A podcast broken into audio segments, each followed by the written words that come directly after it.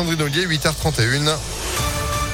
Bonjour Sandrine. Bonjour Phil, bonjour à tous. À la une, deux cas d'hépatite aiguë signalés à Lyon chez des enfants de moins de 10 ans. Une maladie à l'origine inconnue dont des dizaines de cas ont été détectés dans plusieurs pays, au Royaume-Uni, puis au Danemark, en Irlande, aux Pays-Bas et en Espagne. Plusieurs cas suspects également identifiés chez des enfants de 1 à 6 ans aux États-Unis et donc en France désormais, mais pas de quoi s'alarmer pour l'instant, les agriers. Oui, Santé publique France se veut rassurant. Les cas d'hépatite aiguë d'origine indéterminée chez l'enfant ne sont pas rares. Pour l'instant, on ne peut pas parler d'un excès de cas en France. Fin de citation. L'autorité s'attend d'ailleurs à, je cite, d'autres signalements dans les prochains jours, vu la recherche active lancée. Aucun décès n'a été recensé à travers le monde, mais certains cas britanniques ont nécessité une transplantation du foie. Parmi les symptômes qui doivent alerter, une urine foncée, des selles pâles et grises, des démangeaisons cutanées ou encore un jaunissement des yeux et de la peau. Pour l'instant, l'origine de cette maladie est inconnue, mais certains experts émettent l'hypothèse d'un virus transmissible par gouttelette.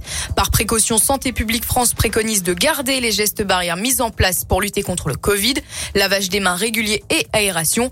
Une enquête est aussi en cours pour exclure une intoxication due à des jouets, des aliments ou des boissons. Il est donc recommandé de bien les laver. Merci Léa. L'autre grand titre de l'actualité, c'est le débat de l'entre-deux tours. Ce soir, Emmanuel Macron face à Marine Le Pen. Plusieurs thèmes seront abordés, notamment le pouvoir d'achat, la sécurité, la jeunesse ou encore l'environnement et le modèle social. Rendez-vous donc ce soir à 21h sur TF1, France 2 et les chaînes d'information en continu. De son côté, Jean-Luc Mélenchon appelle les Français à l'élire Premier ministre lors des élections législatives de juin en donnant une majorité à la France insoumise pour imposer une cohabitation au vainqueur du second tour dimanche.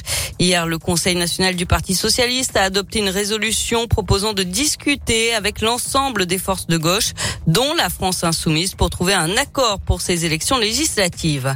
Le maire de Mion et plusieurs élus agressés. Un homme les a menacés avec un couteau. Ça s'est passé hier soir vers 20h sur le parvis de la L'individu, ivre, a rapidement été maîtrisé et désarmé par deux adjoints de la ville avant l'arrivée de la police municipale et de la gendarmerie. Le progrès, il a été placé en garde à vue. Et puis une nouvelle offre de location de vélos sur la place Bellecour. Le but, c'est de promouvoir un tourisme vert au cœur de Lyon avec des vélos classiques, électriques ou cargo pour les voyageurs, les familles et les sportifs. Ces locations se trouvent au kiosque K2 à côté de l'office de tourisme. On passe au sport avec du basket et l'Asvel qui a battu Chalon-Reims 92 à 64 hier soir. Les Villeurbanais rejoignent Boulogne, Levallois et Monaco en tête du championnat. Et puis du foot avec cette journée décisive dans la course à l'Europe pour la 33e journée de Ligue 1.